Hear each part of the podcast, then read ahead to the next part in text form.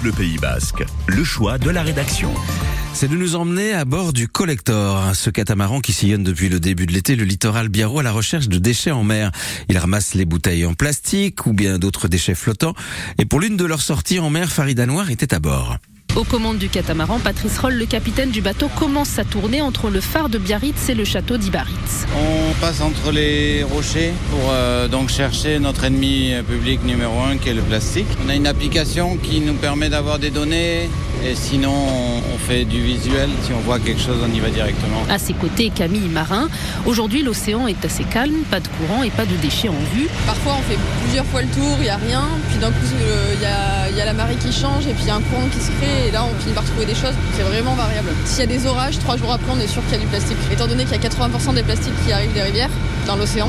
Qu'est-ce que vous ramassez euh, comme type de plastique? Des plastiques euh, qui vont être issus bah, du coup des plages avec le petit seau, le, le petit homard euh, pour l'enfant là. On a des sacs plastiques, beaucoup, beaucoup de sacs plastiques. On a, bon, après on a des bâtonnets de sucettes, beaucoup. C'est à chaque fois qu'on ramasse une quantité de déchets plastiques dans l'océan, c'est du plastique qui abîmera pas la faune marine ou qui, et qui ne se retrouvera pas dans nos assiettes. C'est toujours ça de prix. Quoi. On fait notre petit part du colibri. Après deux heures de sortie en mer, pas de plastique en vue. On se réjouit aussi hein, de ça.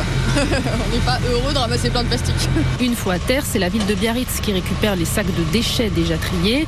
Elle finance le collector à hauteur de 60 000 euros à la saison estivale.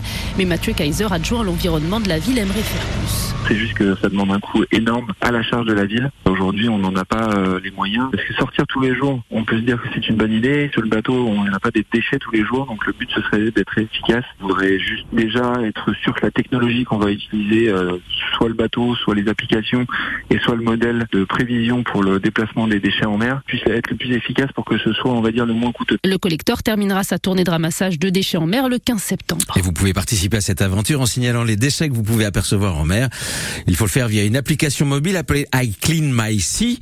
Euh, je nettoie ma mer ou mon océan. En français, ça donne je nettoie donc mon océan. I Clean My Sea. Yes.